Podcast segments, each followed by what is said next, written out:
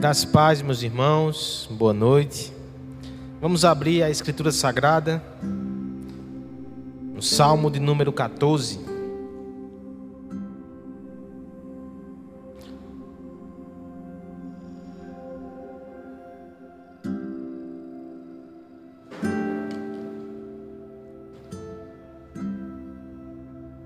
Você está preparado para a montanha russa dos Salmos?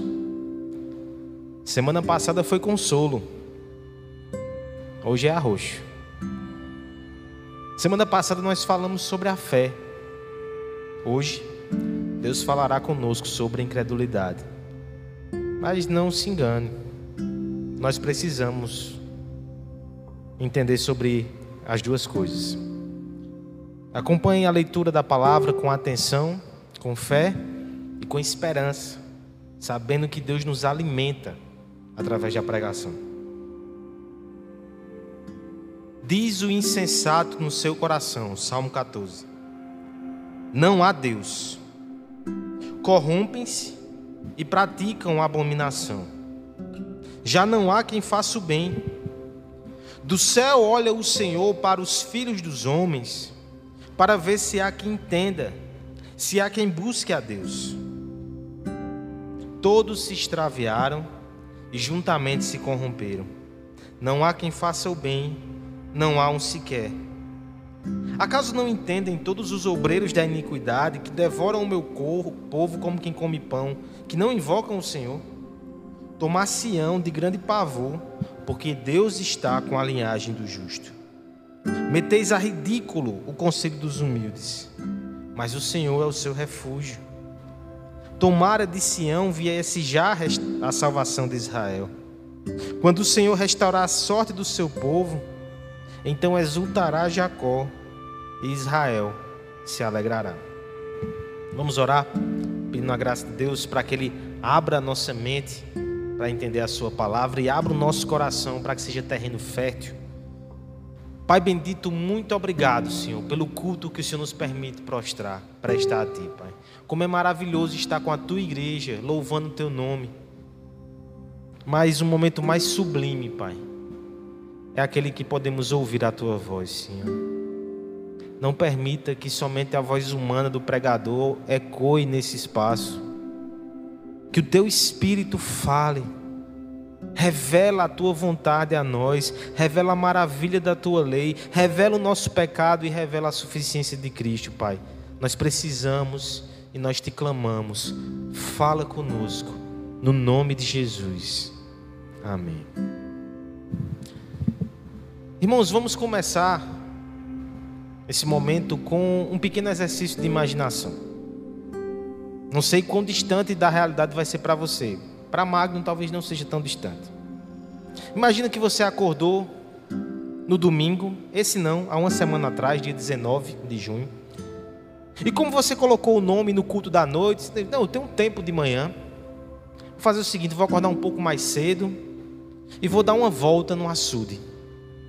Porque ali eu vou movimentando o corpo, vou espairecendo a vista, vou balbuciando já uma oração para começar o meu dia bem.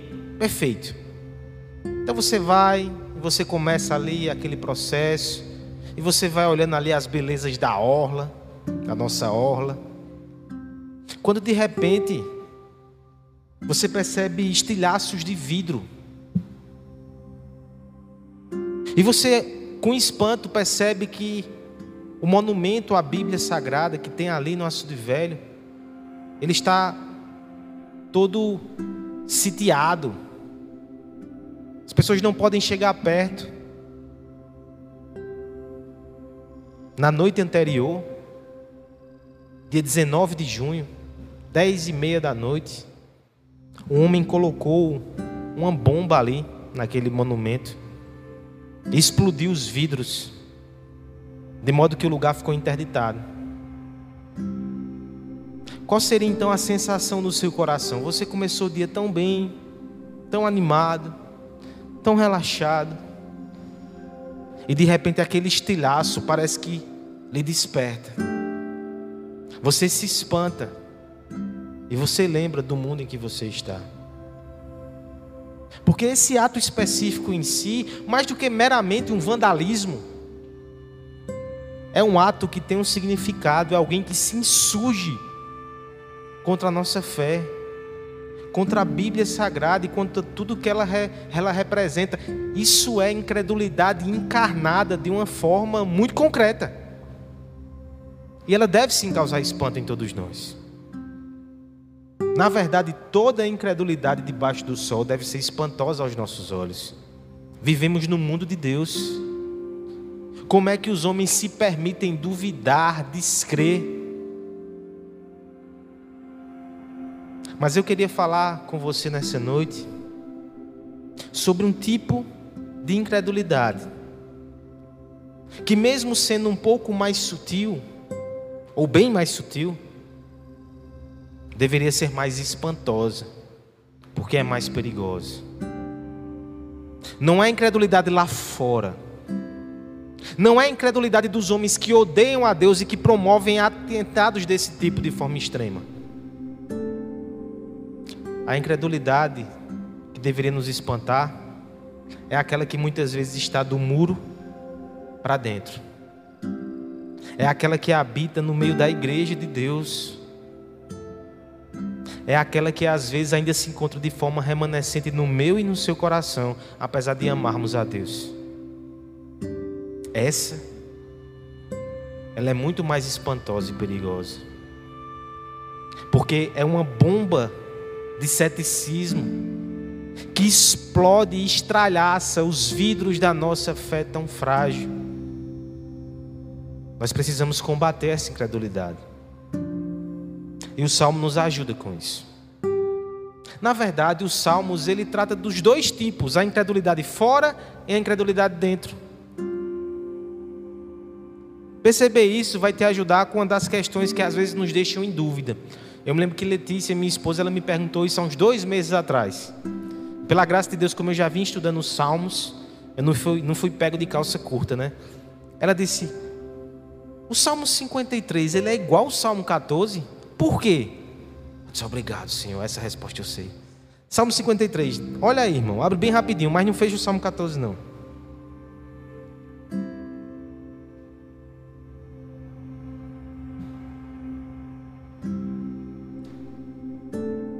Diz o insensato no seu coração: Não há Deus. Corrompem-se e praticam a iniquidade. Já não há quem faça o bem. E por aí vai é praticamente o mesmo salmo, só os, cinco, os dois últimos versos que tem algumas mudanças pontuais. O que é que se justifica isso? Nos detalhes, a intenção do autor divino se revela. O Salmo 14 cita quatro vezes o nome do Senhor. E nas quatro vezes, a palavra usada, o termo escolhido, é Yahvé, o Deus do pacto que se revelou a Israel. O Salmo 53 usa quatro vezes também a expressão referente a Deus, mas lá o termo é Elohim, que é o termo genérico para Deus. O Salmo 14, ele encontra-se na primeira coleção de salmos que vai do 1 até o 41. E como já comentamos aqui alguns, algum tempo atrás, esses salmos, eles representam um conflito para que Davi voltasse ou para que Davi assumisse o trono. É um conflito interno. Os Salmos 42 ao 72, o segundo, a segunda coleção de livros, são os salmos da comunicação, eles falam para o povo de fora. Então veja, o Salmo 14 usa o termo do pacto, está falando para o povo de dentro. O Salmo 53, ele usa o termo Elohim, que é mais genérico, ele está falando para o povo de fora. O Salmo 53 fala de incredulidade, ele é um aviso aos pagãos e aos povos de fora de Israel que vivem longe de Deus. Salmo 14 não. O Salmo 14, com os mesmos termos fortes, não está falando para ateus, não está falando para pagãos, está falando para o povo de Israel. É com eles que Deus está se comunicando. É a eles que Deus está se reportando com essa palavra de repreensão. É a nós. Calvino vai dizer até que alguns judeus tentam fugir dessa interpretação, alegando que esse texto é profético e aponta para um dia em que os inimigos estariam dentro de Israel, seja gregos, romanos, que estavam dentro. Mas Calvino vai dizer isso aqui é só um recurso para fugir da realidade. Porque Paulo, quando usa esse texto lá em Romanos 3, que o presbítero Aloysio leu, ele fala de todo mundo. Dentro e fora. Não fuja do texto. Ele fala sobre nós.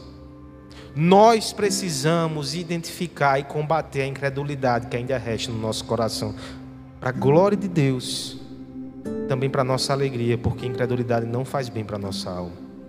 Veremos nessa noite, nesse texto de sabedoria, irmãos. Em primeiro lugar, no verso 1, a essência da incredulidade. Depois, dos versos 2 e 3, nós veremos a prevalência da incredulidade. E por fim, versos 4 até o 7, nós veremos a consequência da incredulidade. A essência, a prevalência e a consequência. Comecemos então pela definição. O que é incredulidade? Qual é a sua essência? Peço a ajuda da igreja, que leia o verso 1, por favor, a uma só voz. Diz o insensato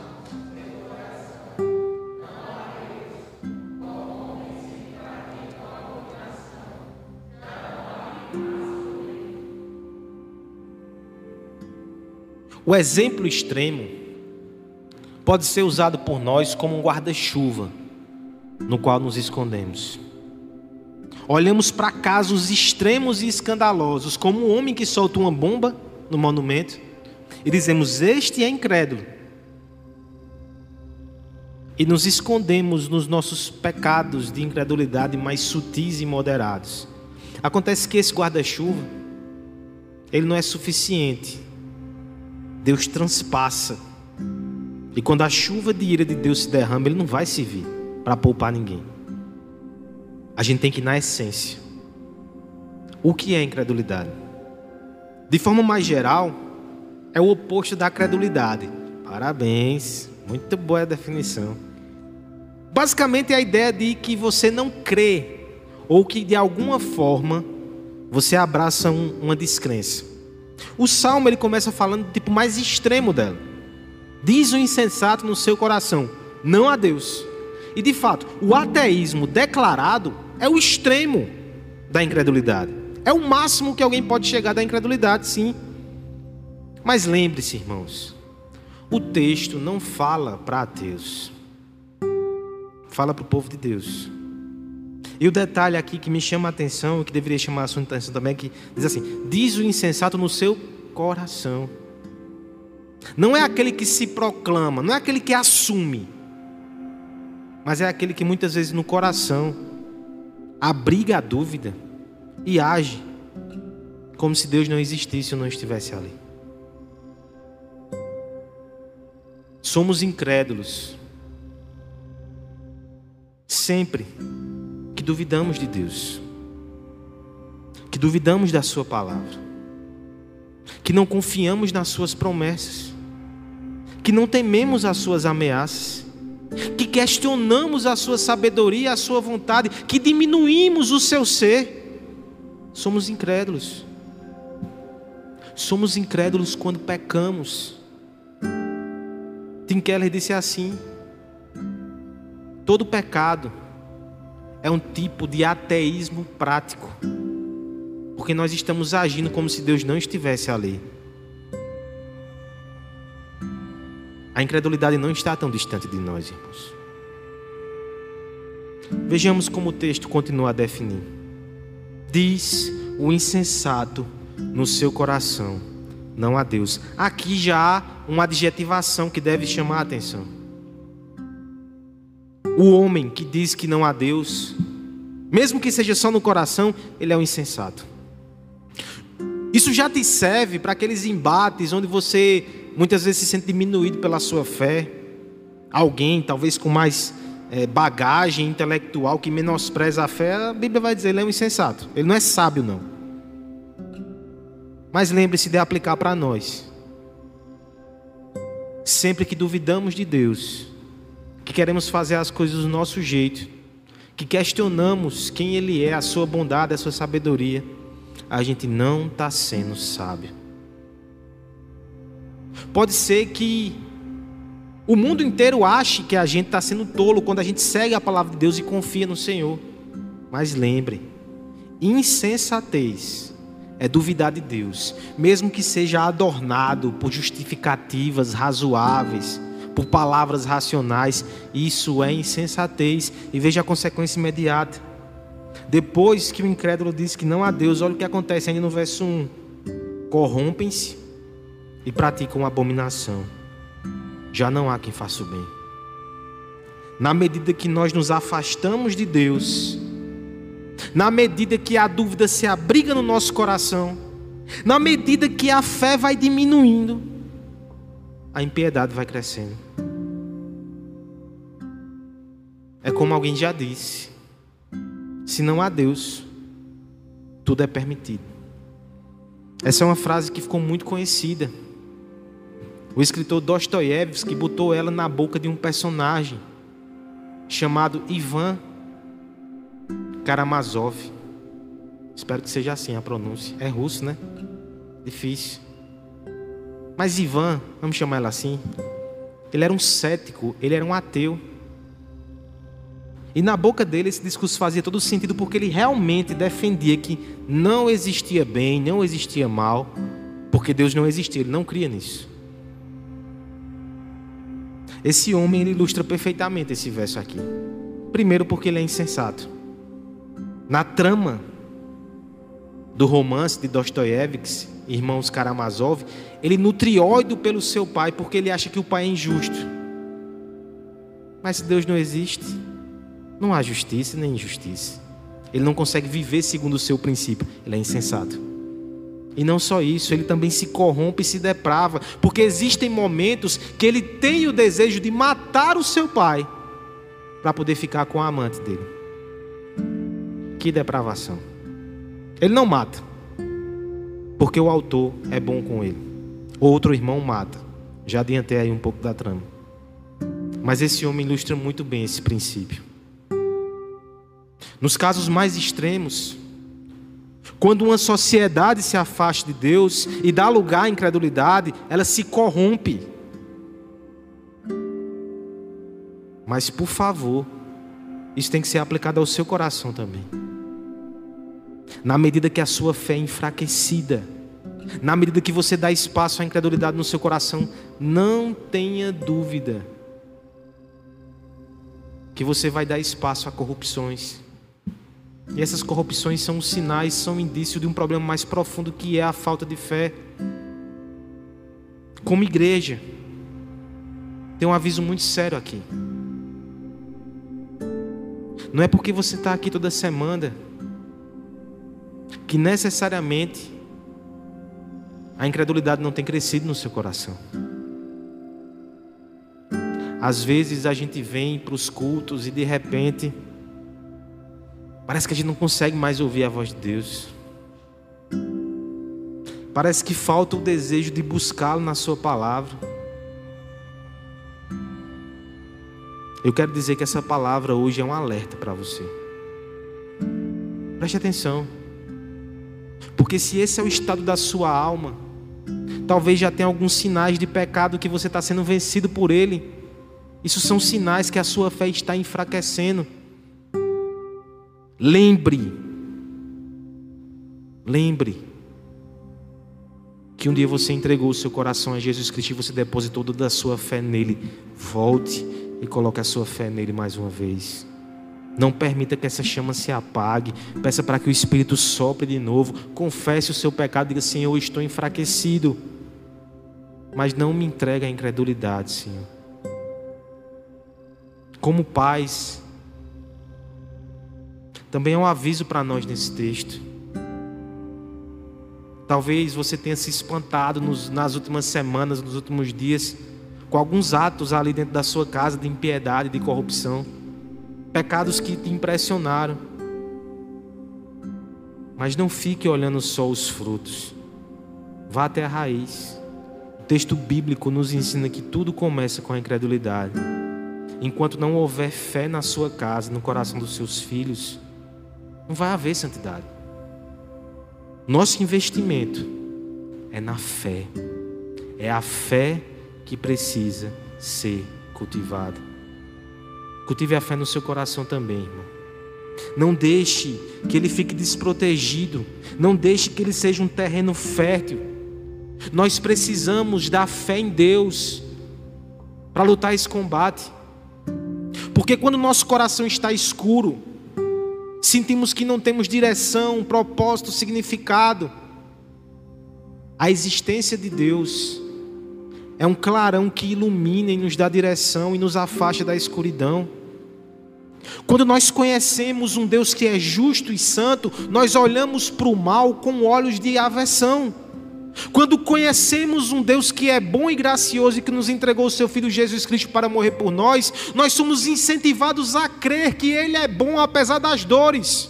E nós afastamos a incredulidade, nós afastamos a dúvida, nós afastamos a ansiedade. Agora, tudo isso só vai acontecer se você alimentar a sua fé com a palavra e com o conhecimento de Deus. Cuidado com a incredulidade. Em sua essência, ela é insensatez e a sua consequência é terrível. Além da essência, vejamos uma segunda questão aqui, que é a prevalência da incredulidade. Versos 2 e 3, peço que a igreja faça essa leitura, por favor, a uma só voz. Do céu olha o Senhor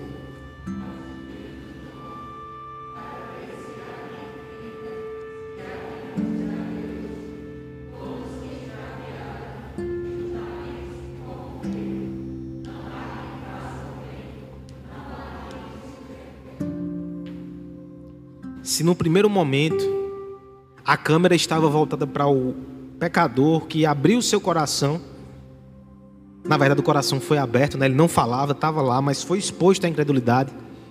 Agora a câmera se volta para Deus, ela sobe às alturas, e a questão é como é que Deus enxerga essa situação. Primeiro já tem um destaque aqui no movimento, né? Do céu o Senhor olha. O destaque aqui é que Deus está muito alto. A incredulidade dos homens aqui embaixo não o afeta. Mas do céu também, ele consegue enxergar com amplitude, ele vê a tudo, ele vê todos. E de lá, ele prescuta os corações. É por isso que o seu parecer aqui é tão importante. O que é que Deus vai falar? Como é que Deus enxerga essa situação? Ele está procurando para ver se há quem entende e quem o busca. Mais uma vez, entendimento é buscar a Deus. Entendimento é ter fé. Se não há fé, não há entendimento. Verso 3, olha o parecer de Deus. Todos se extraviaram. Você já teve algum alguma encomenda extraviada pelos correios? Você vai dizer, pastor, essa semana? Uma mala extraviada? Numa viagem, há um caminho a ser seguido e ela foi parar em outra direção. Deus está olhando e está dizendo: Meu povo deveria ir nesse caminho. Todos estão indo em outra direção. Todos se extraviaram. E juntamente se corromperam. Em vez de se juntar para fazer o bem, cada um que se junta para incentivar o mal e a incredulidade no outro. Isso vai terminar bem? Verso 3. Não há um que faça o bem. Não há um sequer. Irmãos, quem está dando esse parecer não é o pastor. Não é um daqueles jornalistas de televisão que é, né, reclama e está tudo ruim. É o próprio Deus que está dizendo isso. Não há um sequer. É claro que isso é um hipérbole, certo? Porque Davi está entre o povo de Israel, ele está clamando, e o final do texto vai falar que existem sim fiéis ainda. Mas de forma geral, a visão panorâmica é que o povo se extraviou, o povo se entregou à incredulidade, e o povo anda por caminhos de perversidade. E a pergunta que eu e você devemos fazer a esse texto é: como é possível? Isso é o povo de Deus. Isso é o povo de Israel. Como é possível? O que acontece aqui nesse texto? Ele precisa ser entendido à luz do contexto desses salmos que nós estamos estudando aqui, irmãos. Os salmos de 3 até o 17, eles refletem as lutas e os confrontos enquanto Davi estava fora do trono. Seja porque ele não tinha assumido o trono, alguns salmos falam desse período ali que Saul estava, seja porque ele foi tirado por um usurpador, seu filho Absalão, outros salmos falam sobre isso, mas o editor sagrado colocou todos eles juntos, e a tônica principal destes salmos é: o rei não está no trono. E quando isso acontece, a consequência é essa aqui. Essa é a consequência quando o rei verdadeiro não está no trono. Esses dias eu tenho lido um texto difícil. Ilíada é um poema grego, narra a guerra de Troia. E é preciso ter um dicionário do lado o tempo todo. É uma batalha, é uma confusão. E no meio disso tudo complica muito mais porque os deuses gregos, eles se misturam no meio do campo de batalha. Todos eles participam daquela guerra. Houve um, uma na verdade, inclusive, que teve até um passo um pouco ousado. Ela adotou um guerreiro chamado Diomedes e chegou para ele e fez: Diomedes, você vai ser energizado por mim, você vai ter força e coragem como nenhum outro. E tem mais. Eu vou tirar a fuligem do seu olho. E você vai ver com tanta precisão que você vai conseguir acertar os seus, os seus adversários à distância. E vai conseguir, inclusive, enxergar os deuses no meio do campo de batalha. Porque os seus olhos vão ser afiados. No entanto, não se atreva a ferir os deuses no campo de batalha. Adivinha o que Diomedes fez? Feriu. Com a sua lança ele atingiu Afrodite. Com a sua lança ele atingiu o próprio Ares, deus da guerra. E para mim a postura de Diomedes ela ilustra muito bem o que é incredulidade. O Deus verdadeiro nos deu energia, nos deu vigor e falando para os crentes, ele abriu os nossos olhos para enxergar realidades espirituais. E quando nós cedemos à incredulidade, nós pegamos a lança e nós lançamos na direção dele. Olha, e é porque não faltava deuses nessa batalha. Só que eles eram falsos deuses. Espero que você saiba disso. É interessante que um grego muito conhecido, Platão, ele dizia inclusive que os deuses da mitologia grega não deveriam ser ensinados às crianças, porque eles não ensinavam virtudes. Eles eram ciumentos, eles eram tinham um comportamento que não era recomendável. Só que o Deus verdadeiro, Jesus Cristo, ele nos ensina sobre santidade sobre verdade, sobre justiça. Ele recebeu em seu próprio corpo as lanças e os dardos da condenação em nosso favor. Quando ele está no trono e a gente observa ele lá, a gente joga as nossas lanças no chão. Não tem como ter rebelião e incredulidade quando o Rei verdadeiro está no trono. Isso é tão importante para nós como igreja, irmãos. Isso é uma verdade que tem que ser frisada aqui. Nós cremos muito nisso. Porque não existe coisa mais triste do que uma igreja toda organizadazinha. A Bíblia aberta, o povo cantando, mas a pregação é genérica. Cristo não está no trono ali sendo exaltado. E o que vai acontecer é que pouco a pouco a incredulidade vai crescer no meio daquele povo, mesmo vivendo na religião. O, o rei verdadeiro tem que estar no trono, no trono da igreja, no trono da pregação. É só ele que faz com que a gente jogue as nossas lanças no chão. É só Ele, é só Cristo. Uma palavra importante que a gente precisa frisar é que não adianta doutrina genérica. A nossa doutrina ela tem que ter rosto. A nossa doutrina tem que ter os braços abertos para nos acolher. Uma coisa é defender, por exemplo, a soberania de Deus. Deus está no trono. E olha que tem muito cristão que vai ter dificuldade com esse conceito de soberania mais amplo. As coisas vão acontecer ao nosso redor, a gente vai olhar, a gente vai ver a doutrina, a gente vai ser machucado, a gente vai ficar entristecido, a gente vai ter decepções e dores e vai olhar, mas Deus está no trono e parece que não encaixa. A doutrina genérica por si só, ela não vai afastar a incredulidade do teu coração. Agora, quando você olha para o trono e você vê o rosto daquele que foi transpassado por você, você vê o rosto daquele que padeceu em seu lugar. Você olha e as mãos daquele rei, elas estão encravejadas, porque ele enfrentou a morte e o sofrimento por você. É diferente, irmão. Por mais que ainda doa, por mais que as dúvidas ainda arrudeiem o seu coração, no fim você diz: Eu vou ficar com Cristo crucificado. E a incredulidade não vai te vencer. E a incredulidade não vai prevalecer. Se a gente não quer que a incredulidade cresça no nosso meio, a gente precisa de Cristo.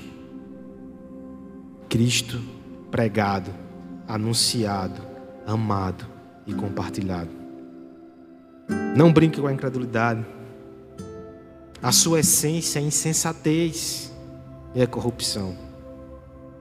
E a sua prevalência, ela acontece quando nós esquecemos do lugar que Cristo deve ocupar no nosso meio. E ainda há um aviso final nesse texto. A consequência da incredulidade. Peço que a igreja leia dos versos 4 até o verso 7. Acaso não entendem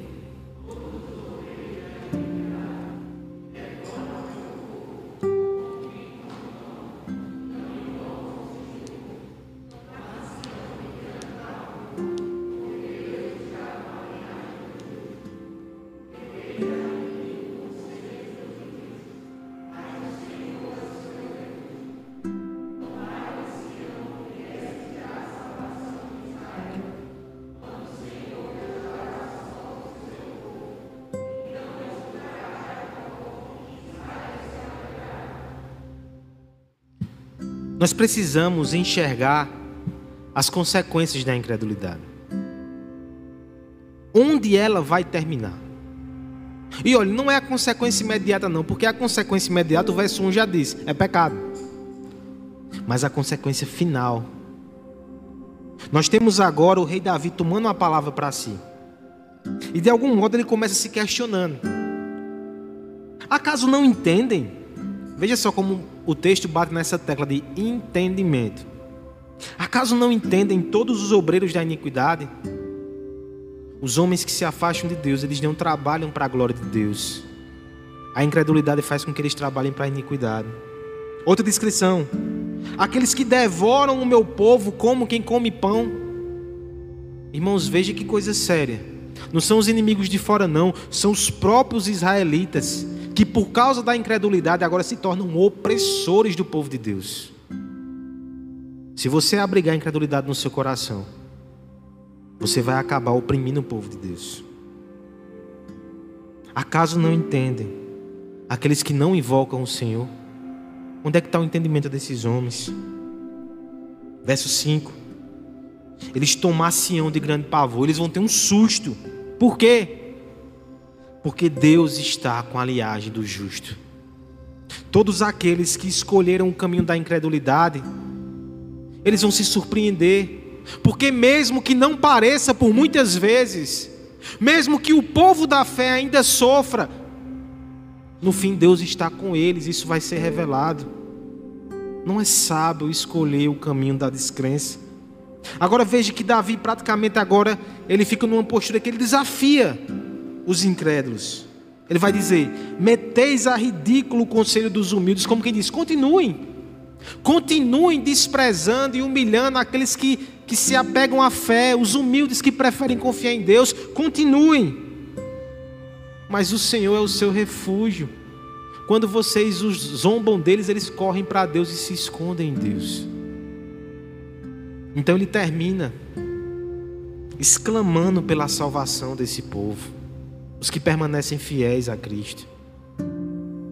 Porque de fato é difícil viver apegado à fé no mundo que despreza a fé, que faz pouco caso da gente.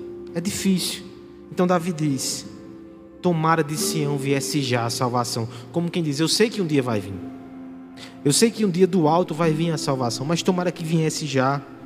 Porque quando o Senhor restaurar a sorte do seu povo, então exultará Jacó e Israel se alegrará. O povo de Deus vai terminar sorrindo mesmo que hoje esteja chorando. Por isso o caminho da fé vale a pena. A incredulidade pode te dar prazer hoje, mas não vai dar no fim. A fé pode te fazer chorar hoje, mas o fim é sorriso. Continue no caminho da fé. É interessante, irmãos, que o Salmo 14, quando comparado ao Salmo 53, tem outra diferença. Você pode ler em casa. O final do Salmo 53, ele concentra-se no aspecto de destruição dos incrédulos. O Salmo 14, ele concentra-se na alegria do povo que fica firme no Senhor. A primeira razão é porque Deus está querendo consolar esse povo. Mas eu vejo também aqui que há um aviso sutil para aqueles que abandonaram o Senhor dentro dos muros como se dissesse: Vocês não estão vendo que a felicidade está do lado de Deus, não? Por que vocês não se voltam para Ele mais uma vez? Romanos 11 vai usar esse texto assim, falando para o povo incrédulo voltar para Deus. Há um convite aqui no final. Quando vocês vão dando voz à incredulidade, vocês vão colocando roupas de inimigos mais uma vez. Deus os fez filhos e deu roupas de filho. Como é que vocês colocam roupas de inimigos mais uma vez? Isso me faz lembrar a parábola do filho pródigo.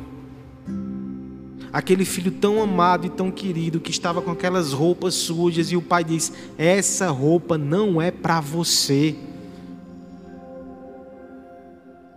E sim, o filho pródigo, ele não somente abandonou o seu pai, ele se tornou inimigo do seu pai. Quando ele diz ao pai, antecipa a minha herança e me dá a minha parte, ele está querendo dizer o seguinte: é como se para mim o Senhor estivesse morto para que eu tivesse os bens que eu quero. Ele se tornou um inimigo naquele momento, ele matou o seu pai de alguma maneira, quase como um personagem de Dostoiévski. Mas o seu pai no fim, olha para ele mais uma vez e diz: Tire essas roupas, eu vou lhe dar vestes novas. Talvez seja o seu caso aqui nessa noite, meu irmão.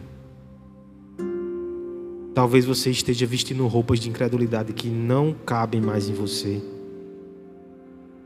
É a roupa da amargura. É a roupa da dúvida. Você está duvidando de tudo é a roupa do descontentamento com aquilo que Deus está fazendo na tua vida. Você está duvidando que Ele é bom? É a roupa da ansiedade, como se Ele não tivesse no amanhã e tivesse cuidando de tudo, inclusive lá. Olha para essas roupas, irmãos. Deus tem roupa melhor para você. O Pai está de braços abertos para trocar o teu vestuário. Ele já fez isso uma vez, não fez? Essas roupas de pecado eram as roupas da nossa vida. A gente passou a vida toda usando elas e a gente nem percebia que era roupa de rebelião. Mas um dia o espelho da palavra de Deus apontou na nossa direção e nós ficamos desnudos diante da palavra.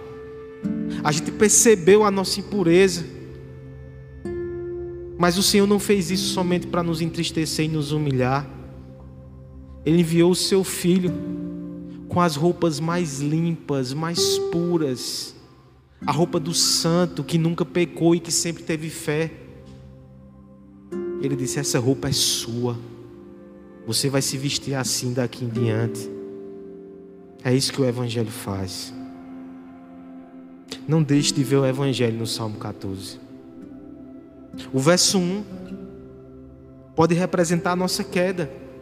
Os nossos primeiros pais, eles ouviram a voz da insensatez na boca da serpente e pensando que se tornariam como Deus, no final eles aderiram àquele coro que se não há Deus, tudo é permitido. Eles quebraram a lei de Deus, eles abriram a porta da corrupção e da depravação. Eles se entregaram à incredulidade. E Deus lá do alto, verso 2 e 3 diz: Todos se extraviaram. Ninguém ninguém faz o bem, não há um justo sequer. Mas só que Deus não nos deixou assim.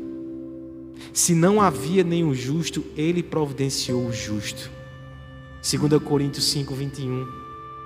Cristo, Ele é o justo, que se fez injusto para nos dar a sua justiça. Ele veio para vencer a incredulidade, mas ele sofreu nas mãos dos incrédulos. O seu próprio povo nos muros, dentro dos muros, o rejeitou e não creu na sua pregação. O seu povo tomou a lança, a semelhança de Diomedes, e atirou nele. Ele foi cravejado e transpassado na cruz do Calvário. E agora? Será que a incredulidade venceu? Ele foi crucificado de braços abertos. Porque naquela cruz não estava um homem que foi traído, ou somente o Deus que foi rejeitado pela incredulidade. Estava o Pai do filho pródigo, de braços abertos, para receber incrédulos, para dar fé aos corações e para trazer reconciliação e salvação. O texto termina dizendo: Tomara viesse a salvação de Sião, a salvação veio na pessoa do Filho amado Jesus Cristo, e ele não será vencido, e ele não será detido pela incredulidade. Ele é mais forte do que a nossa falta de fé. Romanos 11, vamos terminar nesse texto. Romanos 11 fala exatamente desse povo que abrigou a incredulidade e que por fim atirou as suas lanças no Filho de Deus. Veja como termina esse texto, irmãos. Verso 23. Paulo falando sobre os judeus que foram rejeitados, ele diz assim: Romanos 11, 23. Porque não quero, irmãos, que ignoreis esse mistério para que não sejais presumidos em vocês mesmos, que veio o endurecimento em parte a Israel, até que haja entrado a plenitude dos gentios. E assim, todo Israel vai ser salvo, como está escrito: virá de Sião o libertador, e ele apartará de Jacó as impiedades. Esta é a minha aliança com eles, quando eu tirar os seus pecados até mesmo o povo que rejeitou Jesus. Um dia, Jesus os livrará da sua incredulidade. Sabe a incredulidade que ainda resta no seu coração? Talvez ela tenha sido exposta aqui nessa noite. E você tenha pensado: o que será de mim? Se você já olhou para a incredulidade do seu coração, olhe dez vezes agora para Jesus Cristo. Ele é maior do que os nossos pecados. Não mergulhe na sua incredulidade, corra para Cristo. Ele vence a incredulidade, ele vence o pecado e no final ele triunfa. Ele não vai nos deixar. Ele nos amou e ele nos comprou. Se nessa noite você ainda não colocou a sua vida aos pés de Jesus, creia hoje e seja salvo. E se você já depositou a sua fé, volte de novo para Ele todos os dias. Nele está a nossa esperança. Olhe para Cristo. Creia mais em Cristo do que na sua própria fé nele, porque ela oscila. Mas mesmo que a sua fé seja pequenininha, se você colocou nas mãos de Jesus, Ele não vai deixar que você fique pelo meio do caminho. De Sião virá a salvação. Ele vencerá a nossa incredulidade. Vamos fazer uma oração, pedindo para que Deus nos dê mais fé, que nos ensine a olhar mais para Jesus Cristo. Enquanto isso, eu peço que a equipe de música se aproxime. Nós vamos cantar uma versão do Salmo 2, que foi composta aqui em nossa igreja, que fala sobre exatamente essa postura de olhar para Jesus e aumentar a nossa fé. Pai bendito, nós te agradecemos, Senhor, porque o Senhor não nos permite ficar entregues ao pecado, mesmo os mais sutis. O Senhor traz à tona o nosso pecado, mas não faz para nos entristecer somente, o Senhor faz para nos curar. A incredulidade nos faz mal e desonra a Deus. Afasta ela do nosso coração. Que a nossa fé tenha o rosto de Cristo. Que a nossa fé olhe para Cristo, descanse e entregue a Ele as nossas inquietações e frustrações. Que a nossa alma seja preenchida pela beleza do nosso Salvador e que possamos confiar nele, porque Ele triunfou, Ele nos conquistou, Ele nos amou e nos salvou. A incredulidade não tem a palavra final, Cristo tem. Louvado seja o nome do Senhor, no nome de Jesus.